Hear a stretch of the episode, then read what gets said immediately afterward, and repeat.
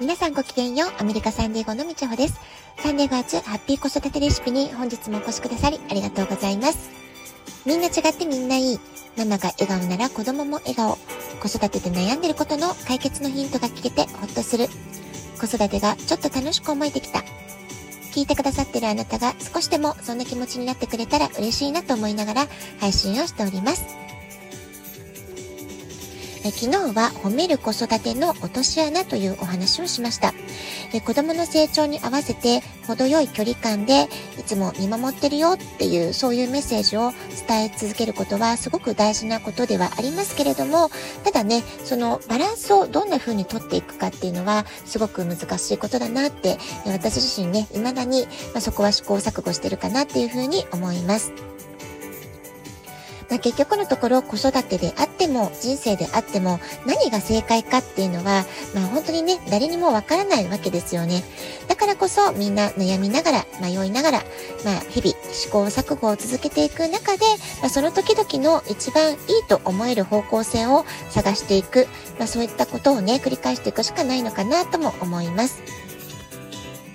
私がこのラジオトークでお話ししていることも、私自身の人生経験だったり、まあ、人生観というのかな、まあ、これまでの経験に基づいた価値観で話していることですから、まあね、これが正解とは全く思ってもいませんし、まあ、個人的な意見の一つとして何かあなたの参考になることが、まあ、一つでもね、あったらいいな、まあ、そんな風に思いながら毎日ゆるく話しております。日はですね、失敗を恐れないマインドセットの育て方という、まあ、そういうテーマでお話をしてみようかなと思っています。まあ、というのも、えー、いろんなね、お母様たちと話していて、やはりね、こう、失敗を恐れないっていうことがまず私たち日本人結構難しかったりするんじゃないかなって思うんですよね。というのも日本の教育は未だにこう、まあ、どちらかというと褒めて育てるというよりはダメ出しであったりとか、減点法であったり、これをしてはいけませんとか、人に迷惑をかけてはいけませんみたいな感じでね、まあ、どうしてもこう言葉がけが失敗への恐怖感を、えー、植え付けてしまう方向性、これがね、まだまだ多いんじゃないかなっていうふうに感じるわけです。え自己肯定感を高めることとも関係するんですけれども、えー、まあ親がね積極的に自分の失敗体験を話すことででも失敗したからこそこういう気づきがあったんだよとかこういう学びがあってでその失敗を繰り返す中で、えー、うまくいくえー、きっかけをつかむことができたよとかね、まあ、そういった話を具体的に子供たちにしてあげることっていうのも、まあ、実はとても有効な関わり方なんじゃないかなっていうふうに思います。ですから、親が日常的に家庭の中で、え、失敗してしまった方が、実は学ぶことが多いんだよとか、あるいは何回失敗しても全然大丈夫だよっていう風にね、明るい態度で、え、受け止めてあげる。まあ、そういうメッセージを日々、日々、あの、子供たちにね、伝えておくことが、すごく大事なポイントになってくるんじゃないかなと思います。まあ、そういうね、親のこう、姿勢というのかな、雰囲気というのかな、まあ、そういったことを見ていく中で、子供たちは、あ、失敗しちゃっても大丈夫なんだとか、えー、そういったことを感じていくわけですし、失敗を恐れず自分たちがやりたいことにチャレンジしていいんだ。まあ、そういうね、えー、安心してチャレンジをする。え失敗しても大丈夫だと、え見守ってもらえる、まあ、そういったことをね、感じ取ることがすごく大事なんじゃないかなと思います。え例えばね、私自身の子育て経験でお話ししますと、我が家の場合、息子は小学校の間、まあ中学ぐらいまではサッカーに夢中なサッカー少年だったわけなんですけれども、小学校の間は、まあ特にね、負けず嫌いな性格があったので、毎回試合に勝ったか負けたかってことにすごく一喜一憂、もう勝たないと意味がないみたいなね、そういう時期があったわけなんですよね。でもある時、その傾向が少し変化したなっていう出来事がありました。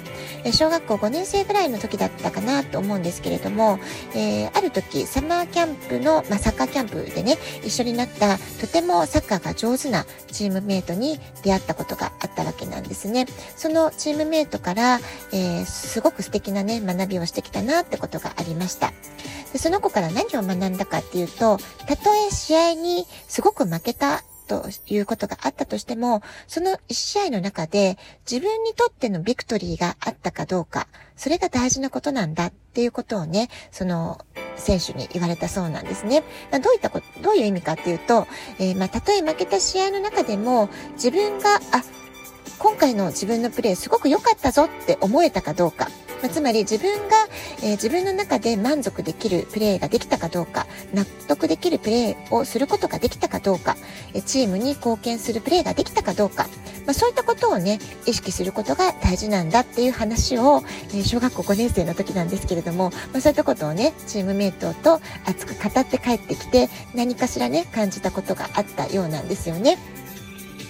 きっと自分よりすごくプレーが上手な、えー、リスペクトできるチームメイトから言われた言葉だったからこそ、息子の心に響いたってことがあったんだと思うんですよね。まあ、その時から試合に勝った負けたももちろん気にはなるけれども、1試合の試合の中で自分が、あ、このパスはうまく出せたとかね、まあ、そういったこう自分に対する自己評価っていうものをすごく気にして、えー、試合に臨むようになったそこが大きな変化だったなというふうな気がしています。それからまた高校生になった時ね、アメフト部の大先輩と話すっていうことがあったわけなんですけれども、その時たまたま私は2人の会話を垣間見ることがあったわけなんですね。その時も先輩が言うには、負けた試合の方が多くの気づきがある、たくさんの学びがある、まあ、そういうテーマでね、2人が話していって、えー私はとてもね、その2人のやりとりを興味深く聞かせてもらったってことがありました。で、その先輩曰くですね、フットボールの試合で負けた時っていうのは、試合に出た選手全員が、あ、俺のせいで負けた、自分のせいだっていうふうに思うらしいんですよね。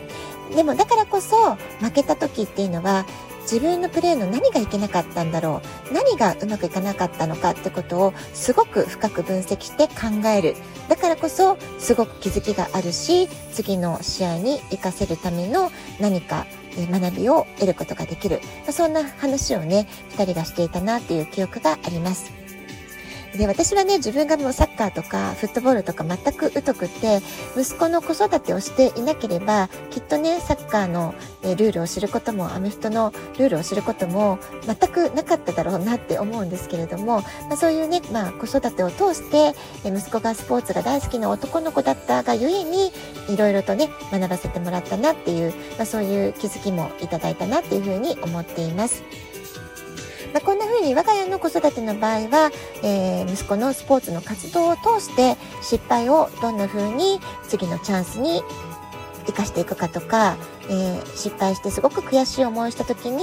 どうこうマインドを整え直していくかとか、えー、失敗経験を次の成功体験につなげるためには何をしていったらいいのか、まあ、そんなことをねたくさん学んでいったんじゃないかなっていうことを、えー、私は子育てを通して彼のいろいろな精神的な成長を通して、え見守っていく中で私自身も気づきがたくさんあったなっていうふうに思っています。でもね、これはスポーツでなくても、アートであっても、音楽であっても、演劇であっても、ダンスであっても、あるいは勉強であっても、例えば受験対策とかであっても、まあ、何でもいいと思うんですけれども、子供たちがえ自分が没頭できる活動の中で、学習活動の中で、いろいろな経験をする、そのプロセスの中で、うまくいかないことっていうのは必ずね、誰しもがぶつかるわけですから、そのうまくいかないことの中に、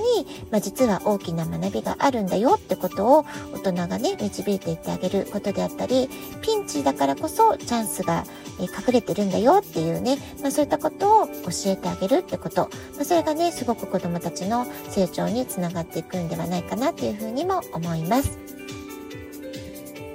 まあ、そういったね、もう日々のいろいろな活動の中で、えー、まあ、いろんなことをね、子供たちと語り合うこと、えー、まあ、時にはね、特に思春期なんかは親からの一方通行なコミュニケーションのような時もきっとね、あるかと思うんですけれども、意外とね、聞いてないようで、聞いてるのが子供たちだったりするわけですよね。ですので、全然私の話聞いてないのかなと思っていても、やはりね、親としてこれは大事に、大事なこととして伝えたいなってことは、臆せず伝え続ける。聞いてないかもしれないけど、言い続けるっていうね、そういったことも大事なんじゃないかなと思います。はい、今日は失敗を恐れないマインドセットの育て方ということで、ま、ちょっとね、私の子育て経験から、まあ、こんなことも何か、えー、参考にしていただけたらなというお話をさせていただきました。ラジオトークアプリインストールしておくと簡単にスマホから聞くことができます。子育てのお悩みや質問、疑問など受け付けております。ぜひ質問コーナーに書いて送ってください。では、今日はこの辺で今日も素敵なお時間をお過ごしください。ごきげんよう、みちょうでした。